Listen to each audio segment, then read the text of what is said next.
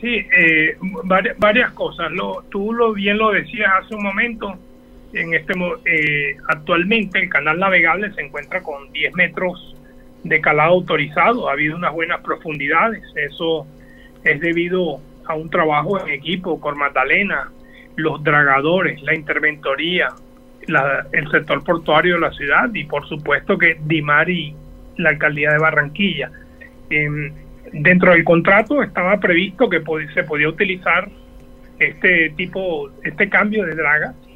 Eh, la draga saliente era una draga de 10.000 metros cúbicos y la que debe llegar el miércoles 31, la Hanyun 6009, eh, es de 6.500 metros cúbicos y continuarán los trabajos hasta octubre 3 del presente año y esperamos que seguir con, con un calado eh, estabilizado, con un canal estabilizado como lo, lo hemos venido teniendo en estos últimos tres meses, que además de eso se ha visto reflejado en el movimiento de carga.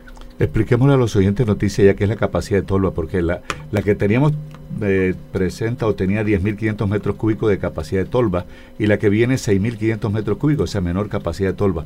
¿Qué es eso de la capacidad de tolva y por qué se reduce esa capacidad con la nueva draga?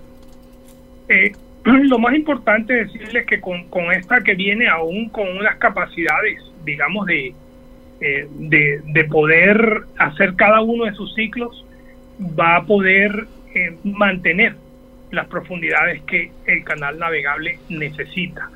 En ese, en ese orden también debo, recuerde que nosotros tuvimos los, el primer, los dos primeros meses del año una calamidad pública porque las profundidades bajaron a o sea, muy bajas, que el calado autorizado también estaba inferior a 7.5 metros. En ese orden se hizo un trabajo con una draga grande y hoy digamos que vamos a tener un trabajo mm. preventivo, se está, digamos que hay por eso la draga más pequeña, pero seguramente se va a hacer el, mismo trabajo y vamos a, a lograr sostener esas profundidades. Pero fíjese que la primera removió 415.700 44 metros cúbicos. Ahora se prevé que la, la draga que llega, la Hanjun, eh, remueva 1.700.000 metros cúbicos de sedimento. O sea, tiene más trabajo.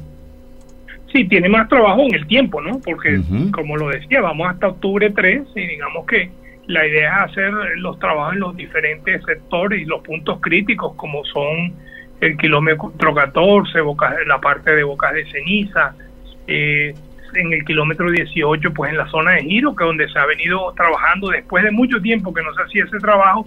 Y hoy, digamos, el sector está tranquilo con lo que está haciendo Cor Magdalena en cabeza del doctor Álvaro Redondo. ¿Esta que viene, la Hanjum, está hasta cuándo aquí en Barranquilla? Hasta el 3 de octubre. Hasta el 3 de octubre. Que es hasta donde está el contrato de 59.200 millones. ¿Y en adelante? En adelante, bueno, ya ya se viene se venía trabajando con el Ministerio de Transporte, con Cor Magdalena, esa hoja de ruta que fue presentada por el sector portuario del Distrito de Barranquilla y, en esas mesas técnicas de trabajo el, se está, digamos, se está estructurando un proyecto para un trabajo de mantenimiento durante tres años. Al mismo tiempo, el Ministerio de Transporte y Cor Magdalena firmaron un convenio para la para hacer una draga con Cotemar. Entonces, digamos que son dos cosas importantes que se vienen haciendo al mismo tiempo. Bien, este, hay un aspecto muy importante que interesa mucho. Eh, en este momento el movimiento portuario eh, es, normal, están entrando, saliendo los barcos, los buques cargados de mercancía saliendo del puerto de Barranquilla sin ninguna novedad, ¿no?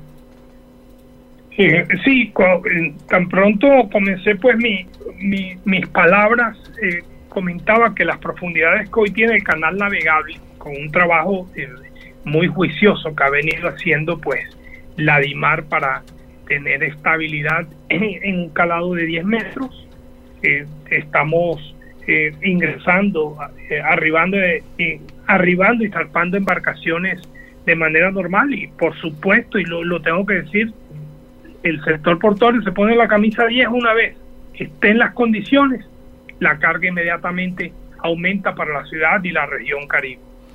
Mañana comienza en el Centro de Eventos Puerta de Oro el 25 Congreso de Naturgas en Barranquilla, pero parece que vienen también algunos portuarios de, Ecuador, aquí a Barranquilla. ¿Eso se confirma para hablar también del modelo que ellos tienen? Sí, nosotros, el, el, sector portuario, el distrito de Barranquilla, algunos gremios como la CCI, como la ANDI, estuvimos a comienzo, la primera semana de mayo en Guayaquil conociendo el modelo portuario exitoso de ellos. Ellos pudieron, nosotros también podemos. Nosotros aprendimos del tema técnico, del tema jurídico y de los cierres financieros y hoy estudiamos cómo adaptarlos. En la medida que haya voluntad eh, política y también de todos los actores, seguramente podemos hacer un modelo que va a ser sostenible en el tiempo y una solución por lo menos a 15 años. Entonces, también la apuntamos hace hace unos días también en el en el en el foro de la Andy, fin de semana, jueves y viernes, también estuvo, digamos, ese estructurador del, del modelo Guayaquil, donde sensibilizó y socializó con muchos de los portuarios y otros gremios cómo fue allá y cómo podía adaptarse acá. Entonces yo creo que eh, son cosas importantes que están pasando en el sector y espero que esto se logre materializar lo más pronto posible. A mí me gustó mucho esa frase que se le acuña a los japoneses. Si ellos pudieron, nosotros también podemos. Eh, parece interesante porque fíjense ustedes que con contrato a largo plazo en Guayaquil se obtiene una eficiencia y de abarata también costos en cuanto al mantenimiento y, sostenimiento del puerto y que los navieros también son quienes en una u otra forma financian ese tipo de trabajos. Sí, eh, ahí digamos que los, los verdaderos dolientes también está, hacen parte de la solución, no de un problema que siempre es el reclamo. Aquí, como siempre, el sector portuario buscando soluciones y, de ahí, por ello fue que tuvimos la oportunidad de estar eh, en Guayaquil, en buscar una solución sin quitarle nunca el sin quitarle nunca ese, esa responsabilidad, que tiene Cormatena, que tiene el Estado. Eh, entonces, aquí hay un hay, hay, hay ganas, hay voluntad y yo creo que con un granito de arena de todo lo vamos a sacar adelante. El Congreso de Turgués va mañana, pasó mañana y el, el, jueves, o sea, miércoles, jueves y viernes. Este, ¿cuándo estará, ¿Qué día estarán entonces los, los portuarios de Guayaquil exponiendo el modelo? Bueno, el, el, los portuarios de Guayaquil estuvieron el, fin de semana.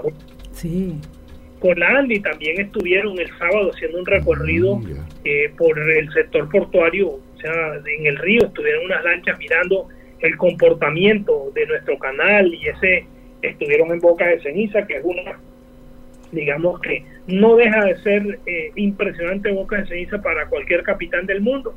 Entonces, eh, en eso estamos, estoy seguro y esperaré pronto darle, mostrarles esa hoja de ruta que estamos trazando entre Guayaquil, Oh, por Magdalena, bueno. Barranquilla, el sector portuario, naviero y, muchos de los actores. ¿Y qué va a tenerse en cuenta? ¿Qué les dijeron al oído? ¿Qué, les dijeron al oído los, los, los, portuarios? Los empresarios. Los empresarios. Al oído, ellos dicen que, que si nosotros acá se logró transformar la ciudad de Barranquilla como hoy, digamos, es una, una ciudad tan diferente, estoy seguro, y a ellos les llamó la atención y ven con muy buenos ojos que adaptar el modelo de ellos acá es mucho más fácil que cuando ellos comenzaron allá en Guayaquil. Entonces, eso pues nos lleva, nos llena de positivismo y todos los días estamos trabajando con un granito de arena de que esto se pueda dar. También participaron los pilotos prácticos, pues desde el punto de vista técnico ellos también tienen que dar su, su muy buena opinión y ahí estamos, ahí vamos, ahí vamos poco a poco y seguramente vamos con todo hacia adelante. Oye, y esta primera reunión, ¿qué les dijeron? además de decir que sí podía ser adaptado al modelo, ¿qué, recomendaciones por el momento que, usted que nos cuente de esa reunión? lo más importante de, de, estas, de estas reuniones desde Guayaquil es, bueno, lo primero, la, la voluntad. Lo segundo, que los actores deben involucrarse más y no solo que las decisiones sean desde Monserrate. Esto es un tema que lo estamos, el, día a día lo vimos de acá, entonces nos debemos involucrar un poco más y eso, digamos, es lo que se le ha venido transmitiendo por Magdalena, que también asistió a, estuvo en Guayaquil escuchando este modelo, oh, eh, están totalmente de acuerdo, las prestaciones portuarias seguirán entregándosele a, a Cor Magdalena.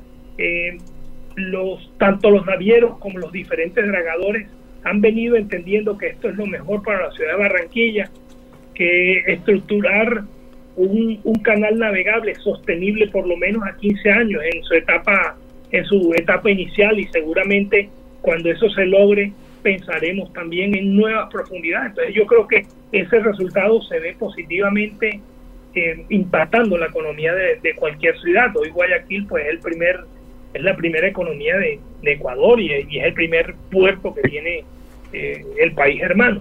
Así es, pero me parece interesante. Yo creo que este tema no lo deben dejar de caer porque no estamos hablando de los grandes puertos del mundo como el de Shanghái o el de Singapur, estamos hablando de puertos aquí eh, como los nuestros, aquí de, Latinoamérica, como el de Guayaquil, que es líder también en el Pacífico, y estamos hablando de puertos con los que nos que podríamos comparar o también tomar ese modelo y desarrollarlo, y me parece a mí muy interesante que se esté desarrollando a buena hora el doctor José Curvelo. ¿Algo más para los oyentes de noticias ya?